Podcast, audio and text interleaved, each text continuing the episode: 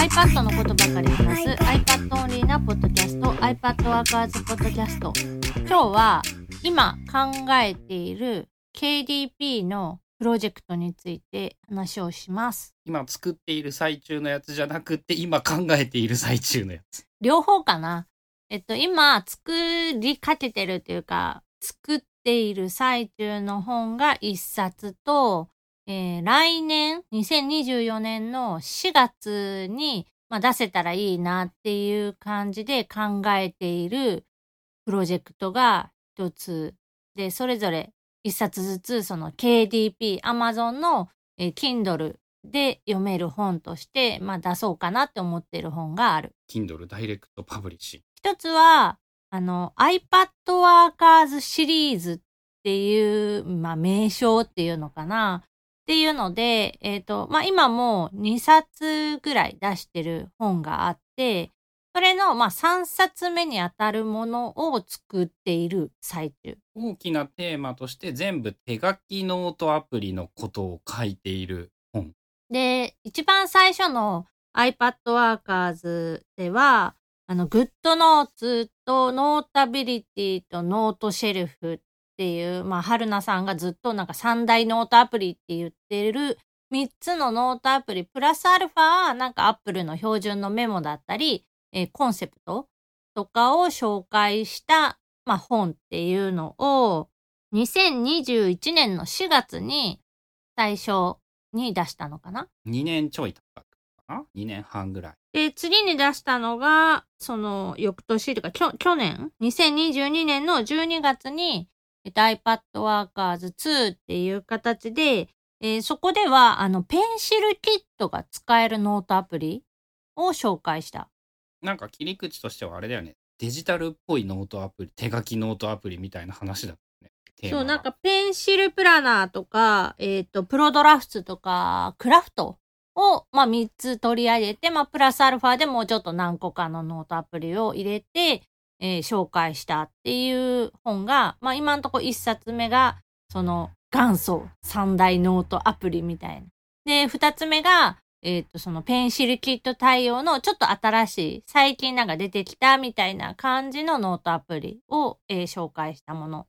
で、今度、えっ、ー、と、三つ目っていうのが、まあどうしようかなっていろいろ考えてたんだけど、その最初に紹介したGoodNotes とか、 Notability とか、 Noteshelf っていうのも、その、どんどんどんどん、この2年ぐらいのかん、え、ー、と、間でも、かなりそのアップデートが繰り返されて、前はできなかったことが今めっちゃできるとか、新しい機能が追加されてこんな使い方もできるみたいな、そういうところを切り込んでも面白いかなと思ったので、えっと、3冊目の本は、フューチャーしてるノートアプリっていうのは、1の時と同じ。 GoodNotes と Notability と Noteshelf の3つなんだけど、その、新しくこんなことできるようになったよ、みたいなのを中心になんかまとめている本。っていうのが、今作っているやつ。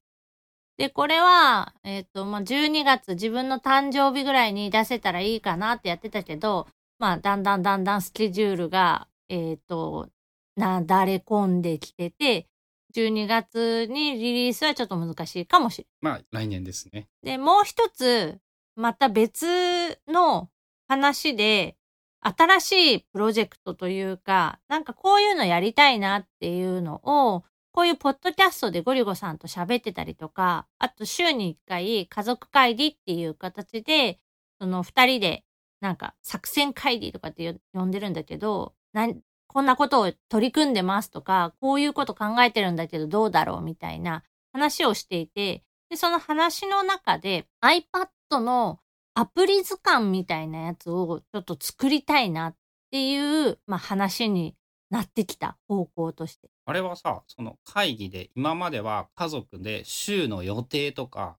報告しないといけないことを作らないといけない会議に加えて結果を求めない雑談的な会議みたいなのを今年取り入れたことによってなんか思いついた話だったよね。なんかもともと自分のその資料としてアプリのそのアップデートでこんなことができるようになったとか、これを使ってこういうことしたらこんなことができそうだっていうようなアイディア、自分が考えたアイディアみたいなものを全部今、 Obsidian のノートの中に、そのアプリごとにノートを作ってまとめてて、それがだいたい200から300ぐらいある。そんなにあるんや。すげえな、結構。で、まあ、あの、今、こういうあのニュースレター、iPad Workers のニュースレターを配信するときとかにも、その資料となるページを見ながら書いたりとか、過去に使ったそのスクリーンショット画像とか、なんか自分で作った画像を、まあもう一回引っ張ってきて新しい記事を書くみたいなことに、まあずっと使っているノートがあったんだよね。で、それをそのままなんか本にするっていうのはやっぱちょっと方向としては違うかなって思うので、まあ、それをもうちょっと綺麗に、今は自分用の資料だけど、人にも見せても価値があるようなコンテンツに、そのリメイクっていうか、再コンテンツ化したいなって思って。そうか。あの、人にも価値がある資料みたいなやつを作ろうっていうイメージなのか。で、それを今、ちょっとずつちょっとずつ、その、いきなりバッてやるっていうのは難しいので、少しずつやっていこうっていうことで、ちょうどあのゴリゴ .com が今、 Obsidian Publish っていう、まあ、 Obsidian から簡単にページが追加できる仕組みを取り入れたので、じゃあ今その自分が資料として持ってるページもオブシディアンだし、そのまま上げるっていうんじゃなくて、まあ、もう一回新しく作り直しはするんだけど、そのアプリを紹介するページみたいなのも作って、で、それをさらに、えー、まとめて一冊の本にして出すっていう、えー、プロジェクトを考えついた。確か、まず、ゴリゴさんがオブシブログというかホームページを Obsidian Publish で運営するようにしてページ構成をいろいろ練っていたら、えっ、ー、と、想定、違うな、期待していたような、なんかこういうページが見られてほしいなって思っていたページが割と見られるようになって、えっ、ー、と、いい感じでいけそうだぞっていう話をして、これは春菜もその iPad のこととかをホームページに載っけておいたら、きっとそこからニュースレター見つけてくれる人とかも増えるよねっていう、なんか話をしてやったらいいんじゃないかみたいなところがスタートだったんだ。そう。で、さらに、えっ、ー、と、ニュースレターで、こう、こまごまとしたさ、えっ、ー、と、アプリを使ったその活用事例だったりとか、アプリの新機能紹介とかは、まあ、毎回毎回書いてるんだけど、それを、その、なんていうの、イメージで言うとトピックノートみたいにしてまとめたページっていうのが今までは存在してなかったんだよね。一応自分のオブシディアンのその資料の中にはあるんだけど。春菜が理解できるように書かれているって感じなんだよね、それは。そのパブリックな状態で人が見れるような状態ではそういう資料を置いてなかったから、そういうのもなんかそのもうちょっと綺麗にまとめて置いときたいなっていうのもあった。で、それを全部ひっくるめると、あ、ちょうどいいじゃんってなって、 Obsidian Publish を使って、えー、ゴリゴ .com の中に、まあ、iPad 仕事術っていうカテゴリーみたいなのを作って、えー、その中に、えー、アプリの紹介ページを、えー、追加している最中。なんかさ、違う話なんだけどさ、やっぱニュースレター、ブログみたいな、そのストリームな流れていくものと、もう一個、溜め込める場所みたいな場所で、そのゴリゴ .com に Obsidian Publish で、そういうのを作るっていう、なんか二つの軸ができたことで、なんかやっぱ価値があるものを作れるようになってきたんじゃないかっていうのが、ここ最近の実感で、それをついでに本にもしようと思いつく春菜さんが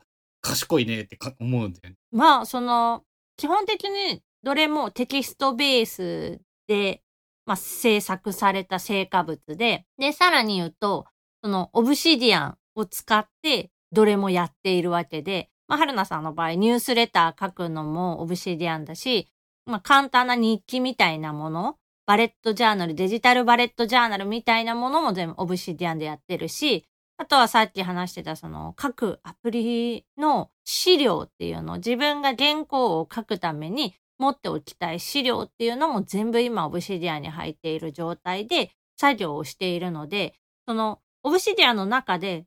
全部できるっていうのはすごい強くああ、そのパブリッシュまでできてしまうっていう。そう、ページの公開、えーも、そのオブシディアンからできるし、で、えっ、と、画像とか、その表示方法とかも、今まで書いていた、まあ、マークダウンとかで書いてる形式そのままでいけるっていうのもすごく大きい。うん、まあ確かにね、やっぱその楽だよね。そういう風に作り込んで直しながらできるっていうのか。その、まあ古い表現だけど、ウィキみたいなやつが簡単に作れるなんだよね。やっぱ感覚としては。で、さらに言うと、えっ、と、その KDP プロジェクトっていうのも、もう2020年ぐらいから、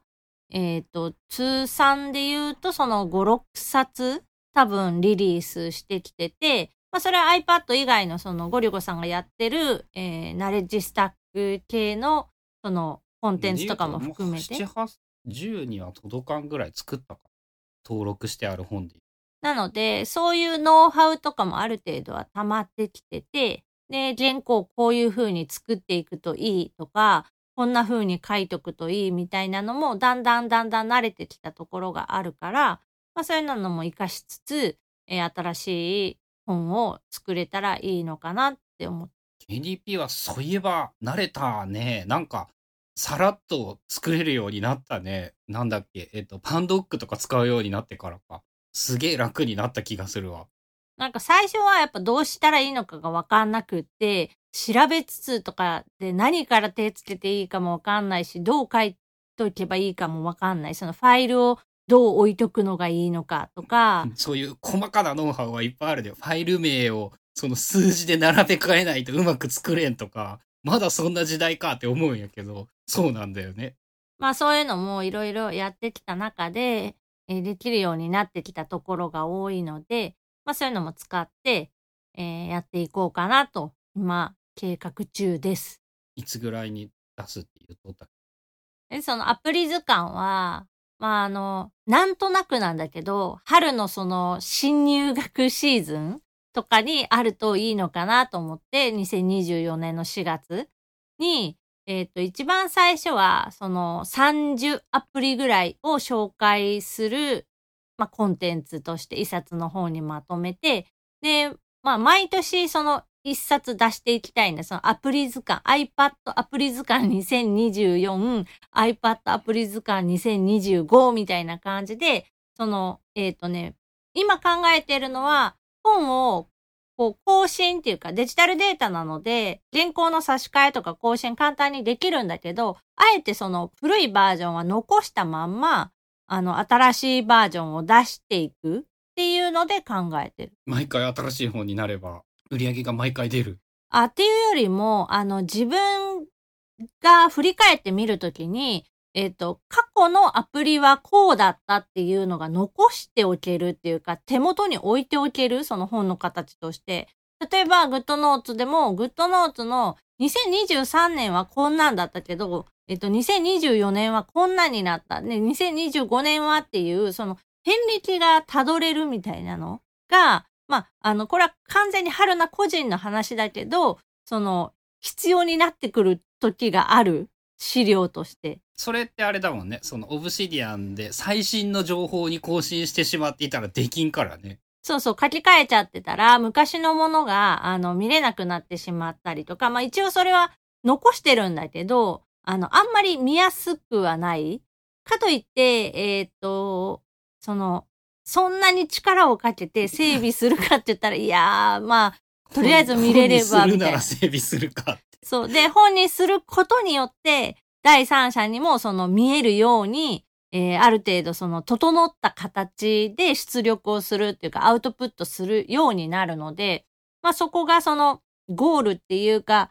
KDP の原稿作りっていうのをゴールにしておけば、結果、えっ、と、それなりにいいコンテンツが作れるっていう、まあ作戦。一応さ、4月に確実に安定して出すためには3月に大体原稿が揃っとらんと辛いよ。そう。で、えっ、と、一応その30アプリを目標にしてて、今ね、10 10アプリ分ぐらいはもう原稿できた。1月2月であと10ずつ作りたい感じそうそうそう。まあちょっと頑張っていきたいなと思っております。まあそのあたりも、えっ、と iPad Workers のニュースレター。最近ね、そのニュースレターも、えっ、と、し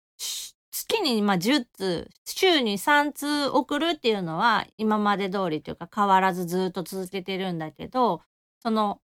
火曜日は、えっ、と、活用例、活用事例、木曜日はこのポッドキャストで喋ってるアプリの紹介とか新機能の話とか、で、えっ、と、土日は、その、自分が考えてることみたいな、なんていうの、プロセス？今やってることとか、こうやってこのコンテンツ作るためにこんなことをやったよみたいな、その、裏、裏側みたいなのを配信するって、なんかあの、予定表とか時間割みたいなのを勝手に自分で決めて書くようにしたら、すごいスムーズに書けるようになって、それ自体もノウハウだよねそういう。そうそうそう。で、なので、今そういうプロセスみたいなのは土日のどっちかに多分配信が行くようになってるんで、なんかゆっくり土日に、へえ、こんなことやってんだみたいな呼んでもらえたらいいかなっていう感じで、えー配信をしてます。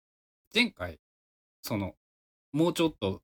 ビジネスっぽい視点で今みたいな話を話しとったよね。書いとったよね。あ、そうそう、今日話したようなやつの、なんかもうちょっとその、いくらぐらい売れてたよとか、あの、こんな感じでやって、これは失敗したみたいな話とかを載せたりしたかな。で、その前は、そのチャット GPT 使って、これ、実はこれ、チャット GPT でこんな風にして作ったんだよっていう、そのプロセスを紹介したりとか、記先々週？チャット GPT を使ってどうやって記事を作ったかってことかな記事とか、なんか、絵の作り方みたいな、そういうのを載せたりとかしてるかな。なので、またよかったら、それはあの、えっ、と、メンバー限定公開の方、まあ、火曜日とその土日のやつは、メンバー限定になっちゃうんだけど、まあ、興味があったら、あの、トライアルとかで、ちょっと見てみてください。火曜はどういう話や火曜日は、えっ、と、どうやるかみたいな活用事例、どうやってるかっていう実際のその、うんと、例えば、次出るやつとかも、多分これリ、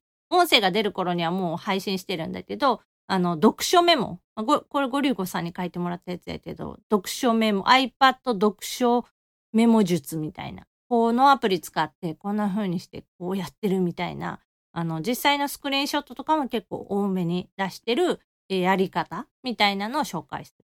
で、木曜日が、このポッドキャストベースのやつ。で、土日がそのプロセスの、まあ、裏、裏側っていうか、あの、作ってるやとこの裏側みたいな話です。ということで今日は、えーまあ今使、作っている KDP の本プロジェクトおよび、まあ次、来年の春ぐらいに出したいなって思っている、えっ、と、本の放送でした。番組への感想やリクエストなどは、シャープ iPadWorkers のハッシュタグをつけてツイートしてください。それではまた来週 iPadWorkers ポッドキャストでした。